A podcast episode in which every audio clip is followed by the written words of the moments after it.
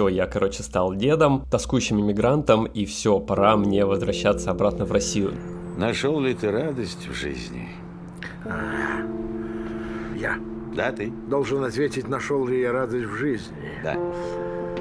Да, А твоя жизнь принесла радость другим? ну и вопрос. Привет! Вы слушаете подкаст «Жизнь снаружи». Это подкаст про предпринимателей, которые переехали из русскоязычной в нерусскоязычную страну. Здесь мы говорим о бизнесе и о жизни в эмиграции. Меня зовут Антон Шаяхов, я предприниматель. В 2019 году мы выиграли грин-карту и переехали всей семьей жить в США, город Майами. У меня есть два бизнеса – digital агентство Out Agency и мобильное приложение для медитации «Практика», доступно в App Store и Google Play. Сегодня в начале выпуска я не буду рассказывать никакие новости про свои компании, потому что я сделаю это чуть попозже, и сейчас вы все поймете. Все дело в том, что герой сегодняшнего выпуска – это я сам, Антон Шаяхов, все так же из города Майами.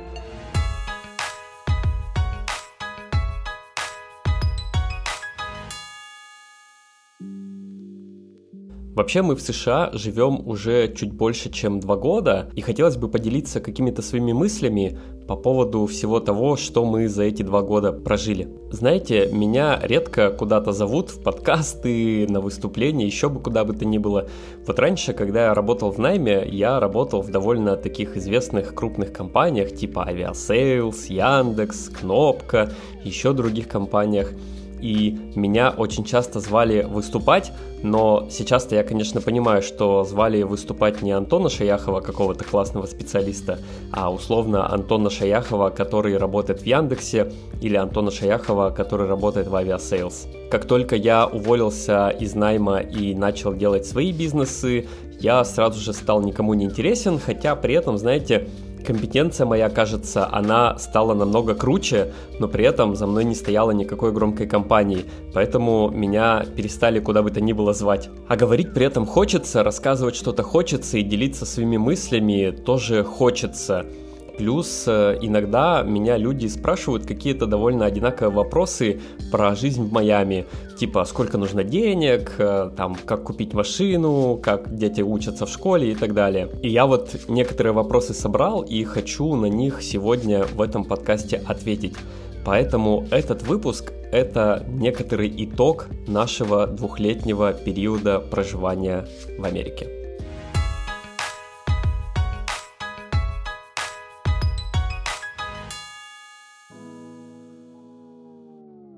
Стоит вообще начать с того, что мы за свою жизнь, не такую уж и длинную, довольно-таки много куда переезжали.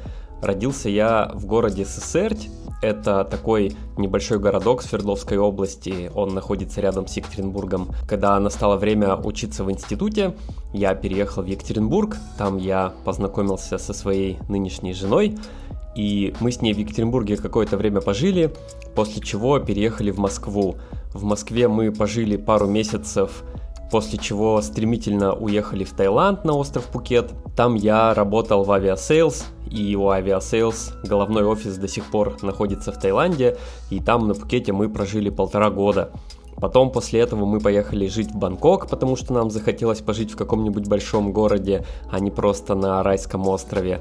В Бангкоке мы пожили полгода, мне предложили другую работу в Москве, и мы переехали в Москву. В Москве мы прожили примерно 5 лет, у нас уже там все было классно, уже была квартира, машина, куча друзей и в целом уже такая хорошая размеренная жизнь, у нас уже родился первый сын, и в целом мы жили в Москве себе и кайфовали. Поэтому, когда мы выиграли грин-карту, мы с женой так единогласно решили, что никуда мы не поедем, зачем нам какая-то жизнь в США, если у нас в Москве довольно-таки хорошая и счастливая жизнь. А там же, знаете, американцы, они люди хитрые, они дают тебе некоторое время на то, чтобы принять решение. И там можно примерно полгода еще подумать, а, хочешь ли ты эту грин-карту или не хочешь на самом деле. И вот у нас, когда эти полгода уже прошли и осталось прям совсем немного, мы такие с Наташей типа, а чего, может быть, поедем в Америку какая разница, давай попробуем, попробуем что-нибудь новое. И все, собрали все документы и, собственно говоря, получили визу, по которой потом уже в США мы получили ту самую грин-карту. А вообще грин-карту мы выиграли с шестого раза.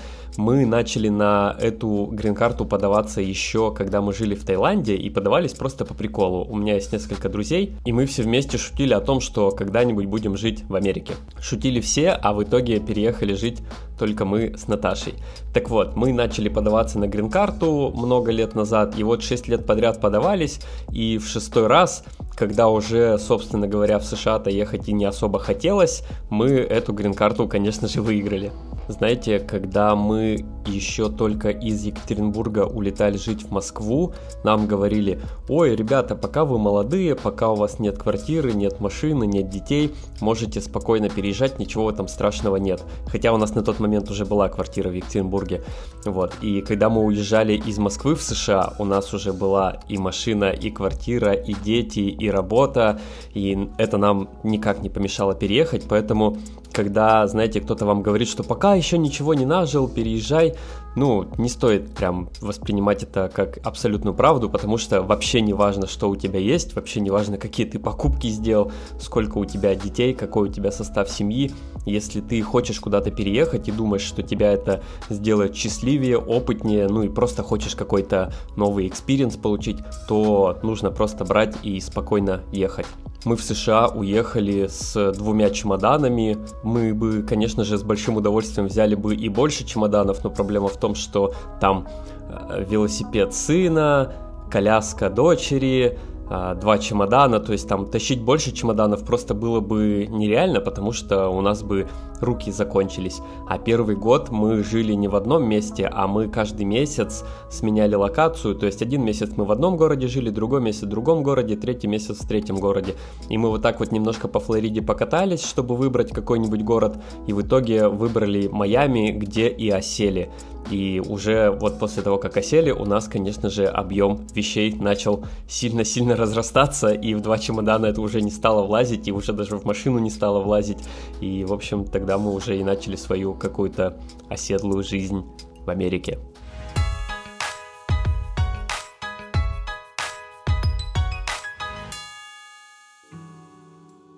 Такой интересный факт проживания где-то далеко от своей родины – когда живешь где-то вдалеке, развивается просто какое-то иррациональное чувство тоски по родине. Я вот когда только переехал в США два года назад, я прям сразу начал слушать всю советскую классику, каких-то исполнителей, которых я вообще никогда не слушал. И вот это все всегда было с таким советским духом. Я немножко, получается, Советский Союз, будучи в своем детстве, застал. И я вот слушал там всех старых советских исполнителей, переслушал, сидел, кайфовал. А Яндекс Музыка мне такая, о, тебе нравится советская музыка, на, послушай еще вот это, послушай еще вот это. И я вообще все нагонял и нагонял и нагонял. И мы в семье смеялись, что все, я, короче, стал дедом, тоскующим иммигрантом, и все, пора мне возвращаться обратно в Россию. Но, по сути, так и было. Чувство тоски, вот именно к какому какому-то духу России, оно развилось просто очень сильно, и оно периодически меня накрывает. Вот прям может там в любой день накрыть, и я буду сидеть целый день слушать советскую классику. Вообще я могу сказать, что я в целом скучаю по России. Мы, когда в США уезжали, у нас не было, знаете, такого ощущения, что типа страна возможностей, Америка это такая страна, в которой все можно, что здесь живут настоящие свободные люди. У нас таких мыслей вообще не было. Мы в России довольно-таки прекрасно жили, и я до сих пор, и я думаю, что я свое мнение вряд ли когда-то изменю, а, считаю Россию абсолютно прекрасной страной место, в котором живут абсолютно прекрасные люди, где крутая погода, и вообще я там родился, и мне там комфортно. Поэтому я довольно-таки сильно скучаю по России и ничуть не считаю Америку а, каким-то центром мира, в который все должны стремиться. Еще раз говорю, что мы поехали сюда просто ради какого-то нового опыта, ну и просто типа, а чё бы не поехать, если можно особо ничего не теряя взять и поехать, взяли, в общем-то, и поехали. Так что нет никакой крутой страны, и если ты думаешь, что поедешь куда-то, и вот там вот станет офигенно, там я стану счастливым, на самом деле так, скорее всего, не будет. Потому что все счастье, оно внутри тебя, в твоем сердце, в твоей душе. И если ты где-то несчастлив, и ты пытаешься найти счастье в каком-то другом новом месте, новой стране, новом городе, то, скорее всего, ничего не получится. Потому что, когда ты куда-то переезжаешь, да, ты все можешь оставить в другом месте, в другом городе, но проблема в том, что когда ты переедешь в новый город, то вместе с тобой переедет и твое сердце, твоя душа, и сам ты. И от себя-то не убежать. Поэтому, если вы как-то грустите, то знайте, что, скорее всего, с переездом ваша грусть вряд ли станет меньше. А скорее всего, она только усилится.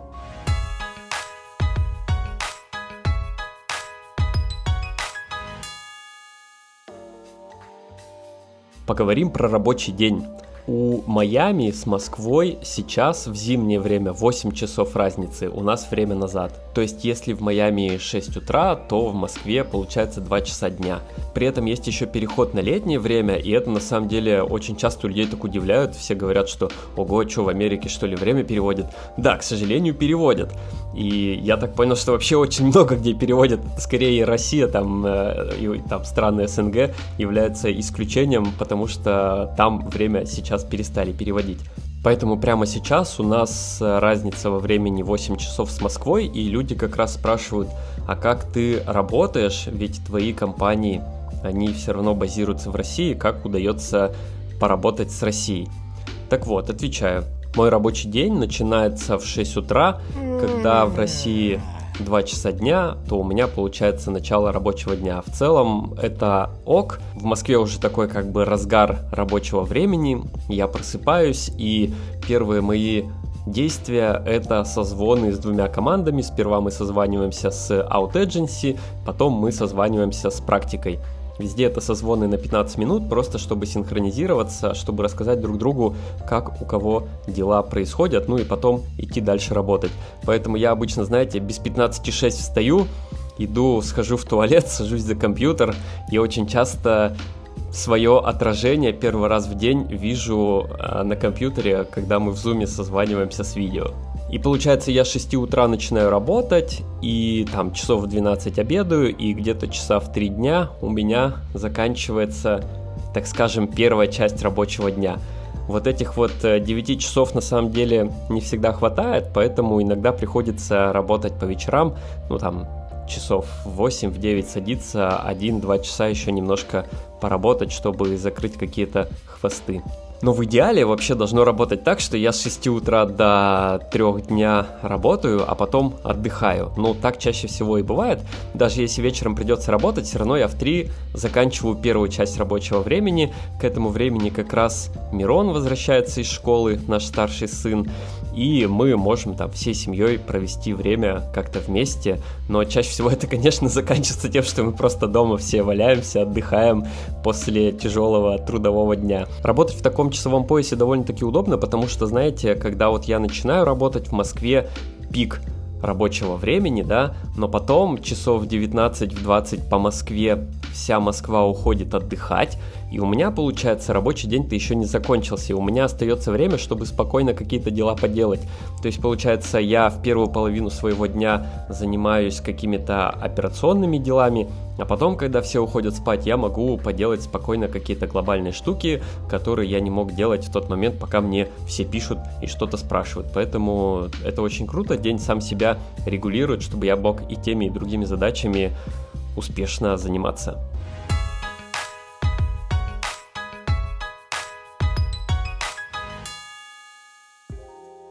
Хочу рассказать по поводу нашего агентства Out Agency и выхода на американский рынок.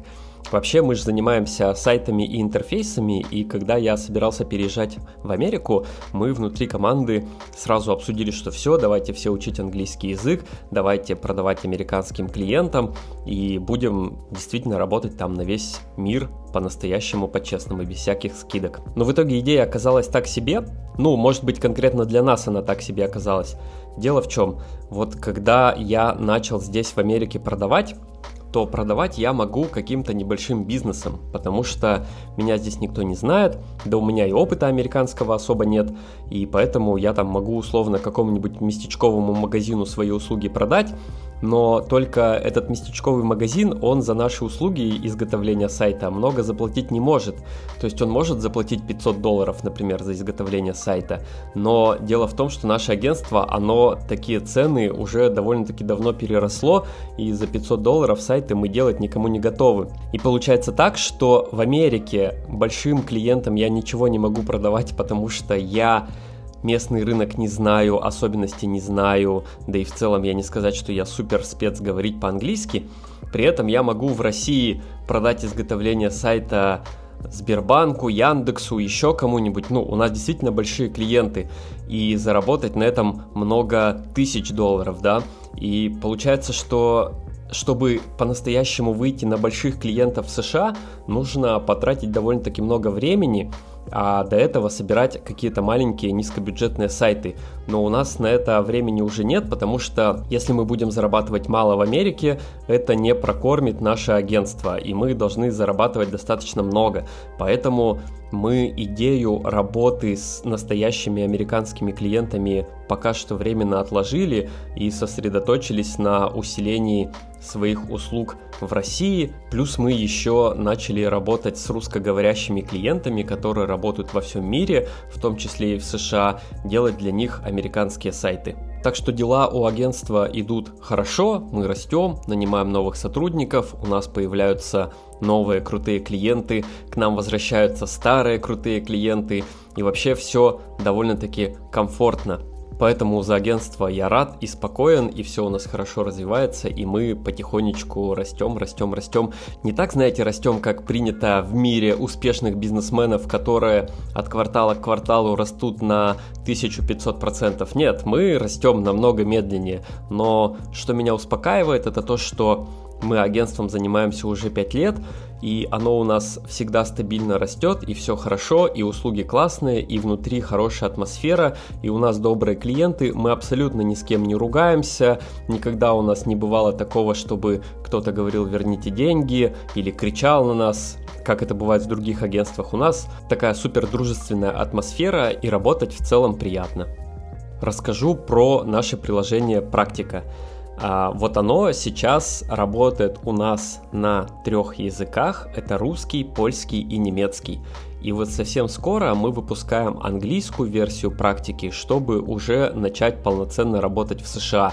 И практика, она будет работать вот по-честному во всем мире. То есть нам же, чтобы выйти там на рынок США, нужно, грубо говоря, вот по-простому весь контент, который есть сейчас в практике на русском языке, записать его на английском языке, да. Ну, то есть понятно, что по-хорошему там нужно как-то оптимизировать под американского человека, под американскую душу и так далее. Но вот чтобы выйти по-простому, достаточно просто сделать какой-то хороший, качественный перевод и прочитать это все хорошим нативным американским диктором, что мы, собственно говоря, сейчас и делаем. Так что 2022 год будет временем, когда практика будет все новые и новые страны покорять и покорять, и я надеюсь, что все у нас получится классно. Мы при этом вот совсем недавно взяли уже второй раунд инвестиций, то есть это как раз таки такая история, знаете, когда там я успешный предприниматель, взял второй раунд инвестиций, серийный предприниматель и так далее.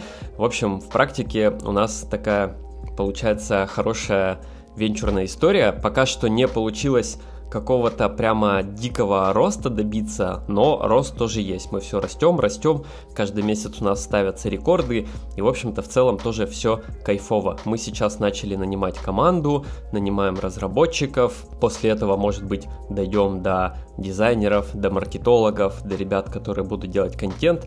То есть у нас уже прямо команда растет-растет, она такая же распределенная, как и в Out Agency, то есть все ребята работают во всем мире, где-то где им удобно. Для практики мы открыли американскую компанию Практика Inc. в штате Делавер.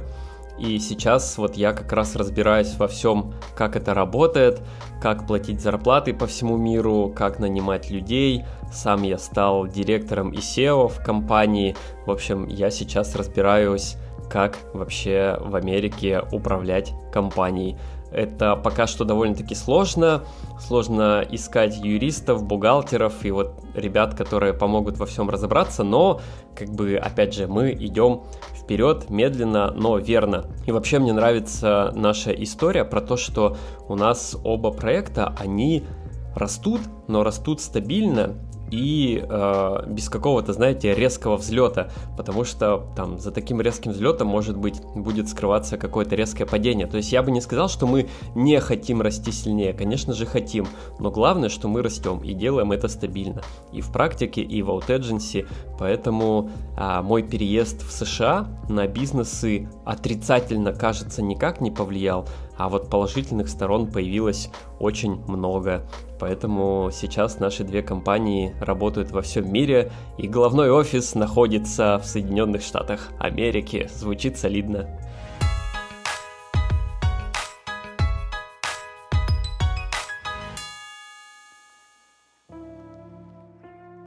Наверное, самый частый вопрос, который мне задают про переезд в США, это как тут дела с жильем сколько стоит квартира, сколько стоит дом и какая вообще аренда. Вообще, начну с неприятной ситуации, это то, что все жилье подорожало. Связано это с тем, что, кажется, вообще во всем мире все жилье подорожало. Я вот смотрю в Москве и аренда растет, и стоимость недвижимости растет. Ну и, собственно говоря, Флорида здесь не стала исключением, тоже все подорожало. Во-вторых, еще, когда начался локдаун, все айтишники в первую очередь из Нью-Йорка и из Калифорнии взяли и просто все приехали сюда в Майами.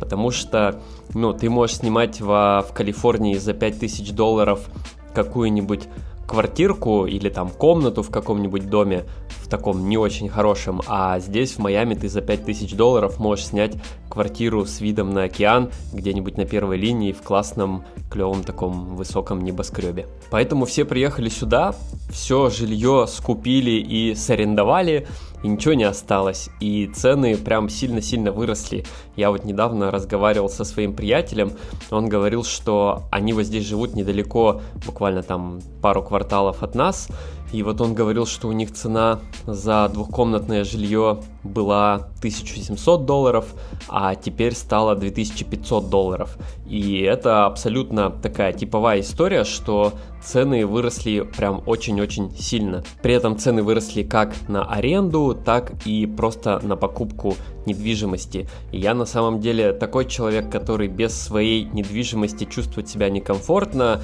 Я привык что-нибудь покупать, поэтому в Америке мы тоже сразу же задумались о том, чтобы что-нибудь купить, но дело в том, что цены прям сильно подскочили, то есть какой-нибудь дом, который раньше стоил 300 тысяч долларов, начинает стоить теперь 370 тысяч, 400 тысяч долларов, то есть прям выросли очень существенно цены. И мы не успели купить недвижимость по таким вот низким ценам, поэтому сейчас продолжаем арендовать и ждем, когда эти цены, ну там, либо, может, перестанут расти, и я надеюсь, что они немножко опустятся, а может быть, опустятся довольно-таки сильно. Сейчас говорят, что нью-йоркцы и калифорнийцы начали потихоньку возвращаться, потому что, э, ну, кому-то там не понравилось по стилю, да, кого-то вызвали на работу, что удаленка закончилась, и сейчас ребята потихонечку все уезжают, и появляются какие-то варианты недвижимости, которые можно там купить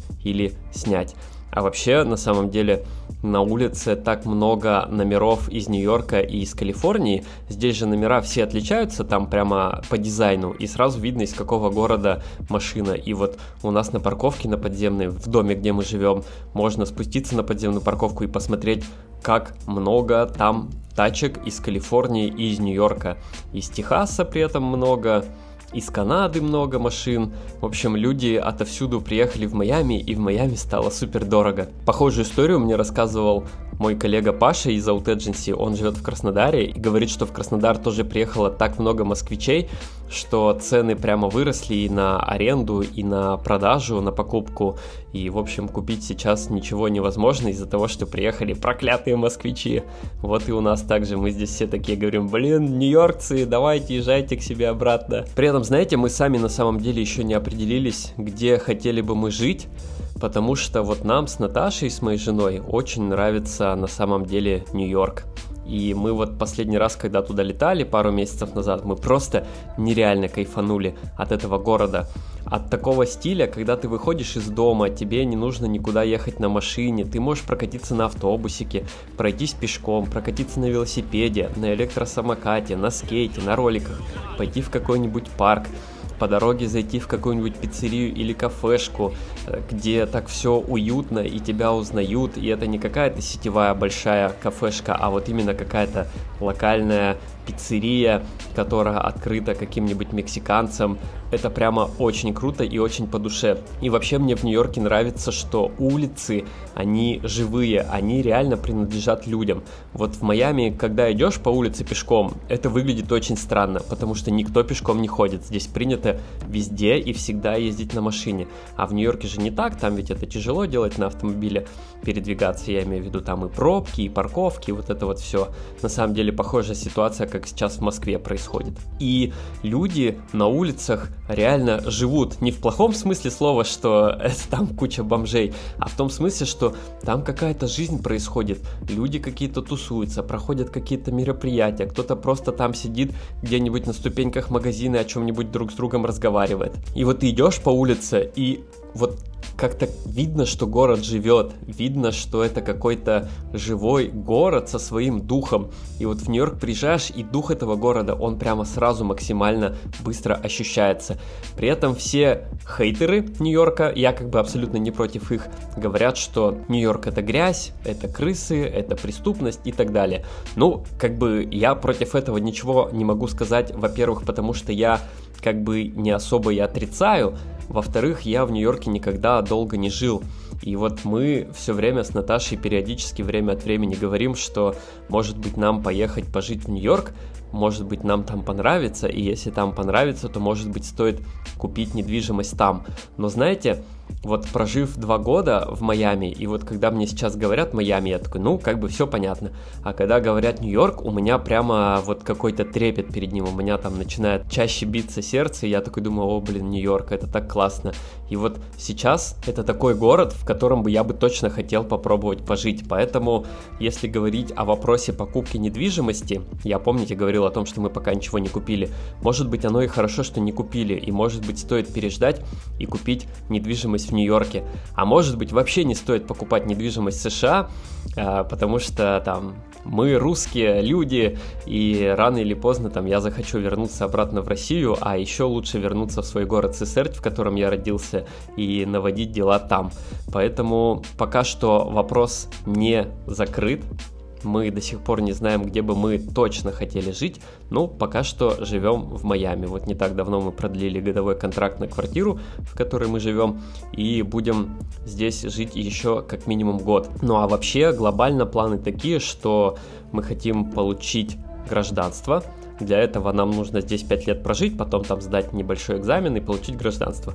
И вот уж после того, как получим гражданство, будем думать, где жить дальше, в Майами, в Нью-Йорке, может быть в России, может быть куда-то в Европу поехать. Просто с американским паспортом это, конечно же, делать намного проще. А еще я хотел проценты рассказать, что вот сколько сейчас стоит недвижимость.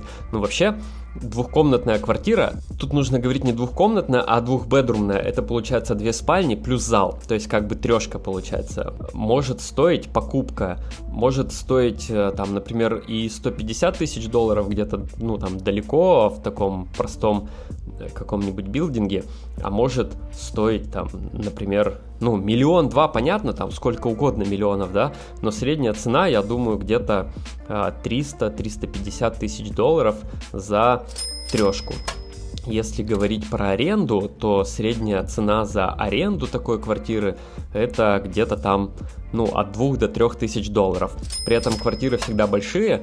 Вот если говорить, вот у нас в Москве есть трехкомнатная квартира, она 67 квадратных метров. А вот здесь мы живем в двухбедрумной квартире, это получается две спальни плюс зал. Она у нас 130 квадратных метров. То есть здесь площади в квартирах кажется побольше, чем в Москве. Но вот если обратиться к Нью-Йорку, то там квартиры по площади такие же примерно маленькие, как и в Москве, например. Ну, здесь, видимо, имеет значение то, что площади в Нью-Йорке, конечно же, намного дороже, чем в Майами. Продолжая отвечать на вопрос, а сколько вообще стоит жизнь в Америке, вот люди спрашивают, типа, сколько стоит аренда, да, сколько стоит покупка недвижимости, можно еще поговорить о том, а сколько вообще нужно денег для того, чтобы жить в США.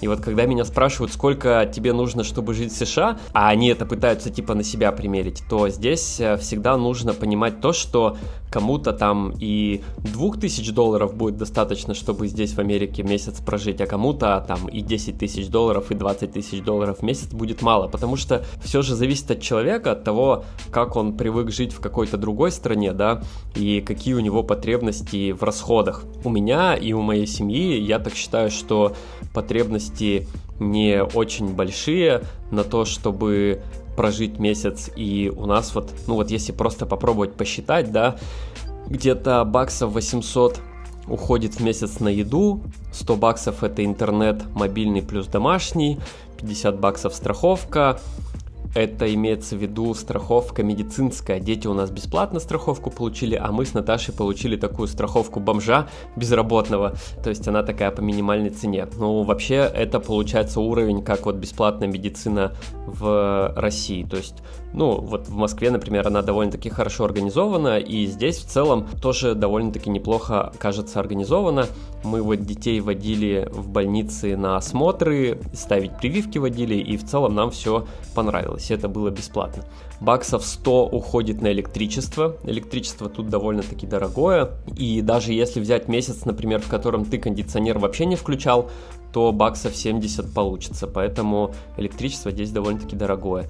У нас баксов 200 уходит на бензин, около 100 долларов в месяц это страховка автомобиля, при этом это не каска, как говорится в России, да, а это типа ОСАГО. То есть это э, такое, такая страховка, которая должна быть по-любому. И вот она стоит где-то 100 баксов в месяц. И это как бы считается, ну, нормальная такая цена. Тоже страховка довольно-таки дорогая. Плюс еще аренда, как я говорил, она у всех может быть разная, там от 2 до 3 тысяч долларов в месяц. И вот если все это сложить, то получится, ну, в районе 2500, 3500, 4000. То есть вот столько примерно нужно такой семье, как моя, на то, чтобы проживать в Америке. Кто-то скажет, что это очень мало, и таких будет большинство, кто-то скажет, что это очень много, таких будет меньшинство. Я считаю, что мы там достаточно экономно живем, поэтому нам нужно не так много. Если вы посмотрите какие-нибудь видосы на ютубе, сколько нужно денег, чтобы проживать, какой-нибудь э, папа может сказать, что ему на семью из четверых человек нужно там 15 тысяч долларов. Но я могу сказать так, что на 3-4 тысячи долларов можно жить вполне себе нормально, комфортно. И вообще, знаете, кому-то не нравится его э, Escalade, что ему уже два года и пора бы его менять, а кто-то кайфует от того, что купил классные шлепки, удобные, и в них можно ходить на океан, встречать закат и провожать рассвет. И кто из этих людей счастливее, вообще непонятно. Я так думаю, что тот, который ходит, встречает рассветы и провожает закаты, он, возможно, даже окажется и счастливее. Поэтому, знаете, в очередной раз хочется сказать, что, ну, не в деньгах счастье и не в их количестве, а в том, что происходит, опять же, в твоем сердце, в твоей душе. Помните, как я говорил, что если ты куда-то переезжаешь ради того, чтобы найти какое-то лучшее место для жизни, то так, скорее всего, не получится. Поэтому нужно работать прежде всего над собой. А, скачайте наше приложение «Практика», начните медитировать, станьте более осознанным. Такая минутка рекламной интеграции. И все у вас будет классно. И имейте 4000 долларов, переезжайте в Майами и в целом живите тут довольно-таки достойно.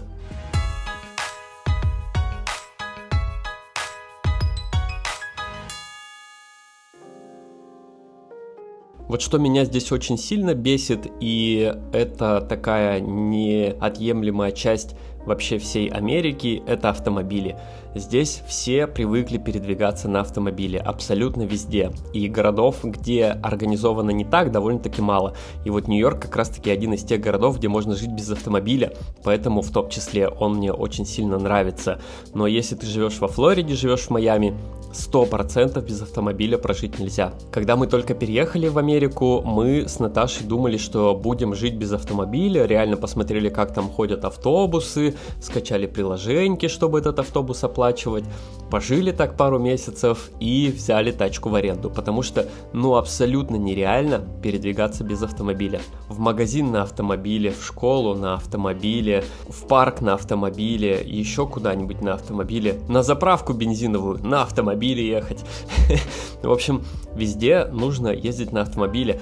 И более того, для таких вот, знаете, как говорится, маломобильных граждан, в США развиты вообще все условия. И на самом деле, вот идешь в магазине, и там куча таких электрических тележек, на которые люди, которым тяжело передвигаться, могут ездить по магазину и там в корзинку, которая впереди тележки прицеплена, набирать какие-то товары. И вот очень часто люди подъезжают на этой тележке к кассе, встают и там покупают вещи. То есть они ездят на этой тележке не потому, что они не могут ходить, а потому что им просто впадлу ходить. И, соответственно, люди от этого толстеют, жиреют, говорят же, что там в США очень большая проблема с ожирением.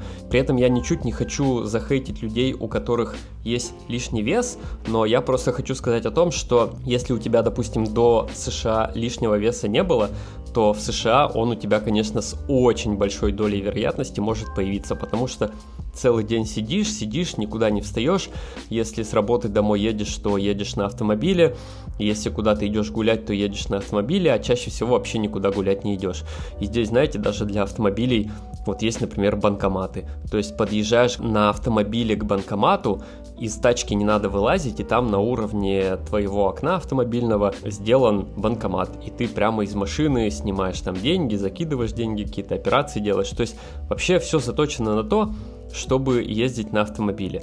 И меня это, конечно, довольно-таки сильно напрягает и бесит. И мы стараемся насильно себя заставляем ходить пешком, чтобы не потерять этот ценный навык. И вообще, на самом деле, когда ходишь пешком, я чувствую себя счастливым и живым человеком. При этом сейчас еще такой дефицит автомобилей на самом деле мы вот тут э, задумывались о том, чтобы сменить автомобиль, и я проехался по нескольким салонам, ездил в Toyota, в Kia, в Honda, и тачек просто нет, и они говорят, что, ну, там, приезжай на следующий месяц, приезжай через квартал, а я еще хотел найти гибридную машину, и они говорят, о, гибридная, тогда приезжай через год, может быть, они появятся гибридные машины здесь просто как пирожки разбирают. Доходит даже до того, что вот мне порекомендовали искать машины в других городах. Ехать в какой-нибудь далекий-далекий город небольшой, где не так много людей, но машины в целом есть. И вот,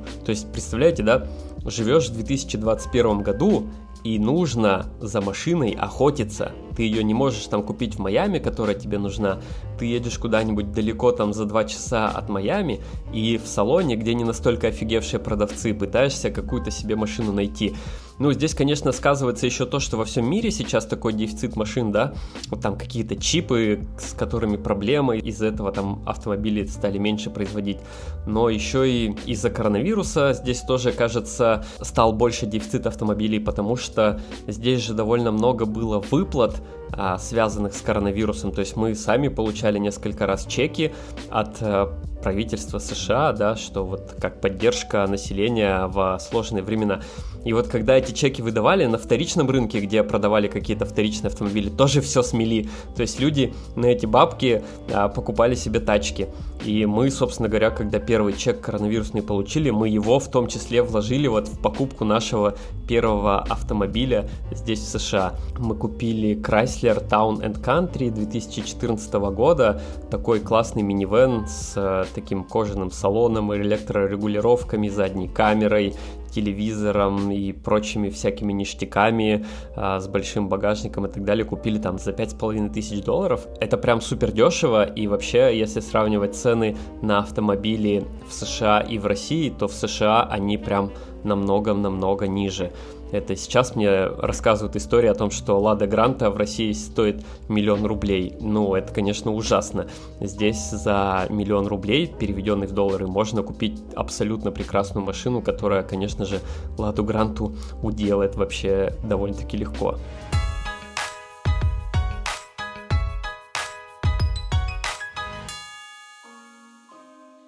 Приехав в США, я тоже поднабрал, и поднабрал так не кисло, и, в общем-то, стал думать, что с этим делать. Я там пробовал всякие диеты, голодания, там еще чего-то. Сейчас вот, конечно, это довольно-таки смешно звучит, но мне было интересно, я просто пробовал. И я начал еще потихоньку бегать. Я, когда в институте учился, много бегал. Я там на секции коньков занимался. Я бегал э, и в коньках, и без коньков. Вот. Ну, имеется в виду без коньков по асфальту, а в коньках по льду. По асфальту в коньках я не бегал. Вот, потом я в Таиланде много бегал. Э, там чуть ли не каждый день я ездил на местный пляж и там бегал э, вокруг озера. Решил бегать тоже здесь, в Америке. Начал бегать в каких-то обычных своих кроссовках, в которых я просто хожу по улице и бегал по 2,5 километра. И это на самом деле было довольно-таки тяжело. Ну, типа жарко, вес лишний, одышка, ничего не привыкла, суставы не привыкли, колени болят. И я вот так вот потихоньку бегал-бегал, начал бегать по 2,5 километра, а вот если посмотреть сейчас, я начал бегать примерно год назад, и я вот тогда бегал по 2,5 километра за раз, сейчас я бегаю в будни э, по 16 километров за раз, а в выходные стараюсь бегать от 20 и более. Довольно-таки сильно, кажется, вырос я в расстояниях, при этом я понимаю, что мне сейчас бегать вот эти 16 или 20 километров намного легче, чем раньше было бегать 2,5 километра. У меня, когда я пробегал 2,5 километра, болела спина, болели суставы, болели пальцы на ногах, все вообще болело. Когда бежишь, пробегаешь только один километр, появлялась одышка и так далее. И я там иногда даже делал какие-то большие перерывы, чтобы восстановиться, чтобы у меня суставы восстановились, чтобы я ходить хотя бы мог нормально. А сейчас-то все прошло, это все прошло где-то через полгода после того, как я начал довольно-таки активно бегать. И вот я говорю, сейчас я там пробегаю спокойно эти 20 километров и могу там пойти с семьей время проводить. А, а раньше я пробегал 2,5 километра и лежал дома, просто умирал. Поэтому, знаете, если кто-то из вас сейчас думает или прямо сейчас бегает или думает начать бегать, знаете, что в самом начале именно сложно. Вот пробежав один километр, думаешь, я никогда там не пробегу 10. А это не так. Вот, вот эти первые километры, они прямо самые-самые сложные. Хочется нам всем пожелать сил, силы воли, чтобы не сдаваться и продолжать бегать. Но мне бегать вообще кайфово.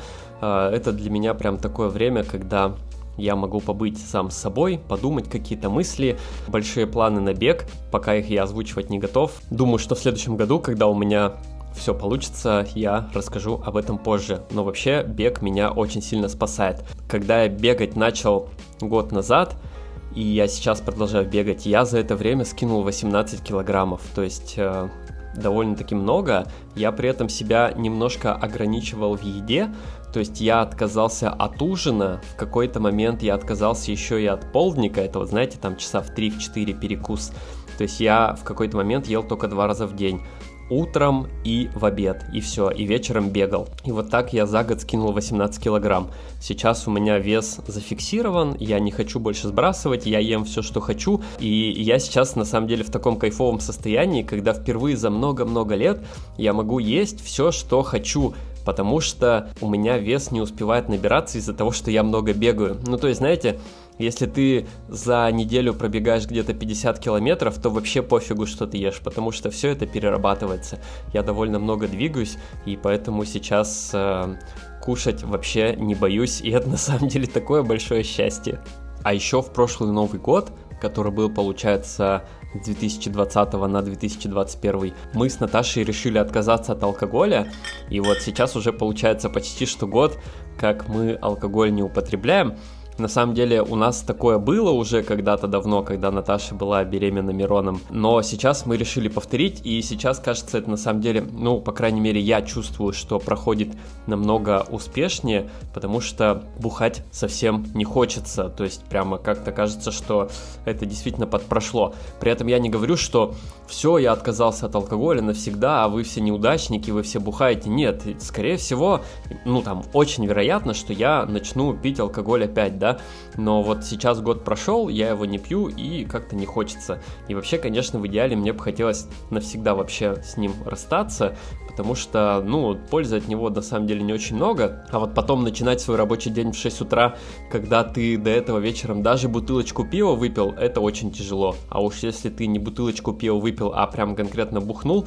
то начинать работать в 6 утра прям вообще невыносимо. А если, например, выпил в пятницу, да, то половину субботы терять на то, чтобы лежать и болеть, ну, как-то это не очень прикольно. А я тратил эти субботы на то, чтобы лежать и болеть, потому что уж если пить, да что пить-то по чуть-чуть, давайте типа нормально бахнем. Поэтому от алкоголя тоже мы пока что отказались, занялись спортом. В общем, единственное зло, от которого пока что отказаться не удалось, это кальян. Все равно хочется как-то сняться, немножко расслабиться, и вот кальян это такая хорошая вещь, которая в целом по вечерам иногда помогает расслабиться, и от него с утра как бы ничего не болит.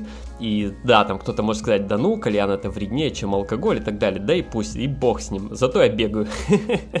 Поэтому, если кто-то живет в Майами и слушает мой подкаст в Майами, и вы любите кальян, то приходите в гости, у нас здесь как-то не появилось друзей, которые любят кальян, поэтому пишите, звоните, приходите покурить кальян, он у нас очень классный и вкусный.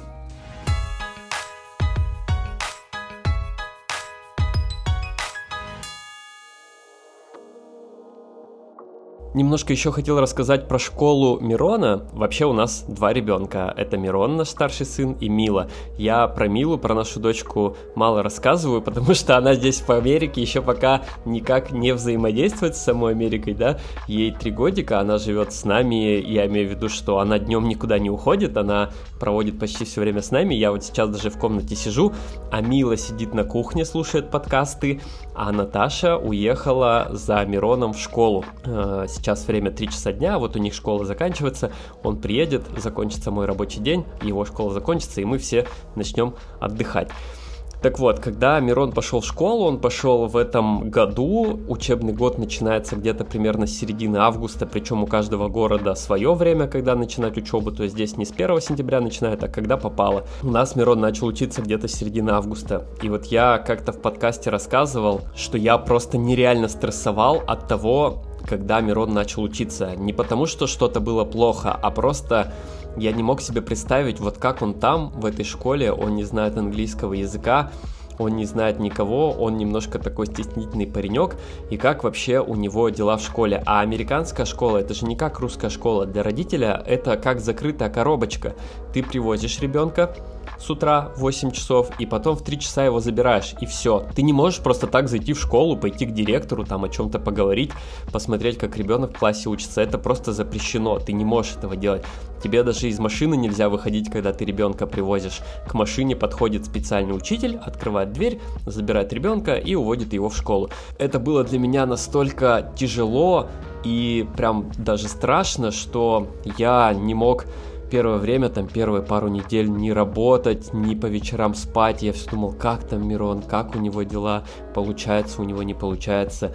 Но он всегда из школы приходил довольный, в целом с утра уходил всегда довольный, говорил, что в школу хочется, в школе интересно, и в целом ему, кажется, там нравится. Потом я сходил там на несколько родительских собраний с учителем, а здесь родительское собрание прикольно проходит, как один на один встреча тебе назначают время, прикольно, причем через сервис Calendly, э, вот типа как в IT-мире принято, тебе кидают свободные слоты, ты выбираешь время, приезжаешь в это время к учителю, и тебе дается 20 минут на то, чтобы с учителем один на один обсудить все вопросы, связанные с твоим ребенком. Это на самом деле удобно. И вот когда я ездил, учитель говорил, что все классно, что у Мирона все хорошо, он показывает классные результаты, иногда он выполняет задания даже лучше, чем нативные ребята, для которых английский язык это родной язык, и вообще она рада за Мирона, и все у него клево. И я после того, как какое-то время прошло, там несколько месяцев, да, стал намного более спокоен, что у Мирона все хорошо, я вижу, как он дома делает домашку, а, и у него все классно получается. Домашка, это здесь есть такая система iReady, ты просто на компе логинишься и на компе выполняешь задания, там какие-то такие, ну, какие могут быть задания у человека в 5 лет, там, сосчитать до 10, до 20, найти букву, найти звук какой-нибудь, и вот Мирон сидит на компе это делает, у него все получается, и вроде как все классно, поэтому сейчас я за него спокоен, но когда учеба только начиналась, я прям дико переживал, получится ли у него там со всеми подружиться, будет ли ему нравиться заниматься, и вот это вот все. Но, как все и говорили, так и случилось. Не Мирон первый, не Мирон последний, все через это проходили, и все будет хорошо. И вроде сейчас, кажется, все хорошо. И даже когда Наташа ездит его в 3 часа дня забирать со школы, они там на улице тусуются, и она говорит, что он там с кем-то может шутить, смеяться, обниматься, чего-то там балагурить. В общем, когда я слышу все эти истории или вижу это, то я прямо очень сильно кайфую. На самом деле можно много еще историй про США рассказывать, потому что за два года много чего интересного произошло, но я, наверное, на этом уже остановлюсь, оставлю что-нибудь для других выпусков. Поэтому глобально итоги еще раз такие. Живем мы в США уже третий год, Пока что нам все нравится. Наш план минимум это получить гражданство в США, которое наступит через три года. А дальше посмотрим. А, пока что мы не выбрали город, в котором мы хотим жить. Мы все думаем между Майами и Нью-Йорком. А, сын учится в школе, в садик дочка должна пойти в следующем году. А, в общем, посмотрим. А, где я окажусь под старость своих лет, я не знаю. Может быть, в том самом городе Сесерти, в котором я родился, и буду с женой жить там. Там классная, классная природа, горы, реки, леса, и, в общем-то, все клево. Но, думаю, детям нашим там будет не очень интересно, просто будет скучно, поэтому надо, видимо, ждать будет их взросления, а потом уже, может быть, думать о триумфальном возвращении в Россию.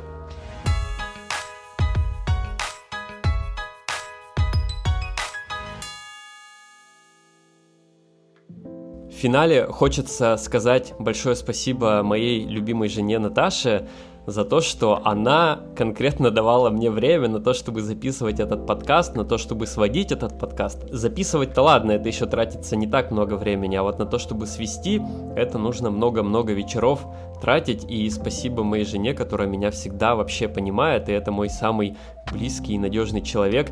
И без такого человека, на самом деле, в другой стране было бы всегда тяжелее, а с Наташей мне проще, проще в два раза, потому что мы с ней как бы все горести и радости делим пополам. Поэтому спасибо тебе большое, я тебя очень люблю. И, конечно же, еще спасибо моим детям, которые тоже мне время от времени давали время на то, чтобы свести этот подкаст вот прямо сейчас. Мила, я говорю, сидит в другой комнате, я ее попросил не заходить, потому что я записываю тут речи важные.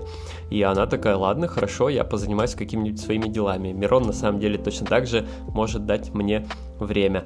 А, поэтому я всю свою семью люблю и очень рад, что она у меня есть, очень счастлив, что она у меня есть. Ничего ценнее для меня в моей жизни, чем моя семья, нет. Спасибо Мише Ниндзе за то, что тоже помогал мне сводить этот подкаст, и я надеюсь, что мы с тобой еще следующие подкасты тоже посводим. Спасибо Юле Хребтовой за обложку и также за поддержку. Спасибо Мише Хусейнову за то, что написал однажды вступление для моего подкаста. На самом деле мы с Мишей хотели записывать другой подкаст и даже сделали три выпуска, но чего-то они до внешнего мира не добрались, но зато из того неудавшегося подкаста я взял заставку. Спасибо Диме Афонину за то, что когда-то подбил меня на идею создания подкаста.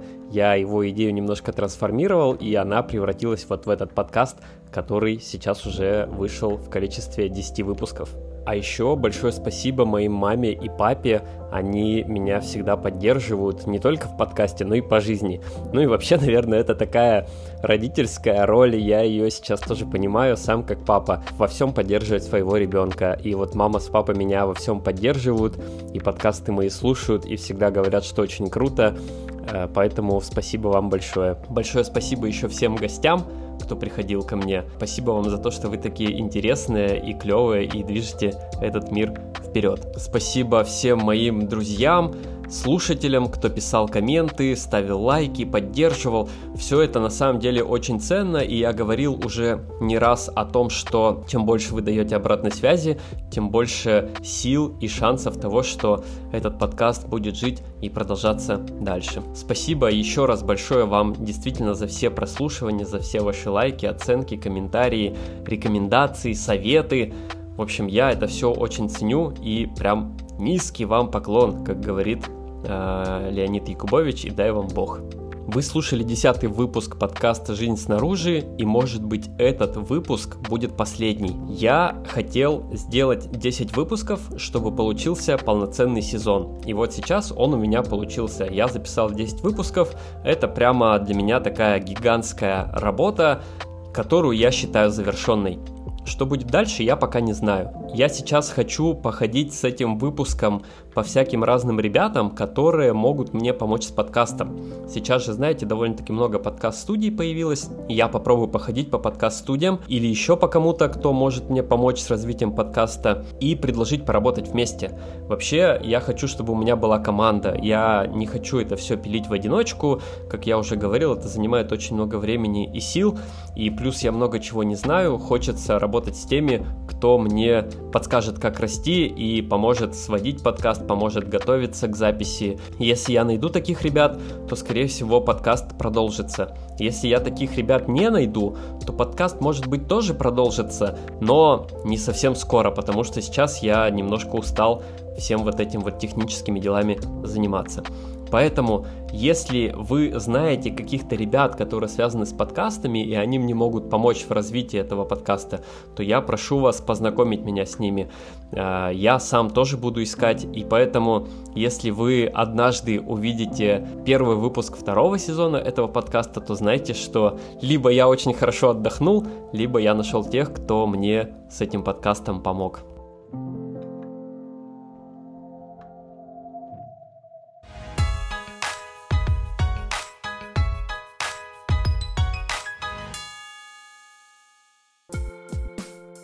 А вы слушали подкаст «Жизнь снаружи». Здесь мы говорим о бизнесе и жизни в эмиграции. Еще раз большое спасибо за то, что были вместе со мной все эти 10 выпусков. Для меня это получилось как такая небольшая жизнь, новый офигенный опыт, который я исключительно положительно оцениваю. Он подарил мне много новых знакомств, в очередной раз показал, что я могу заниматься какой-то кропотливой работой, в очередной раз придал мне сил в том, что я умею доводить дела до конца, и, в общем-то, я рад, что когда-то сел записывать этот подкаст. Мы с вами точно еще где-то услышимся или увидимся, а на этом первый сезон подкаста окончен.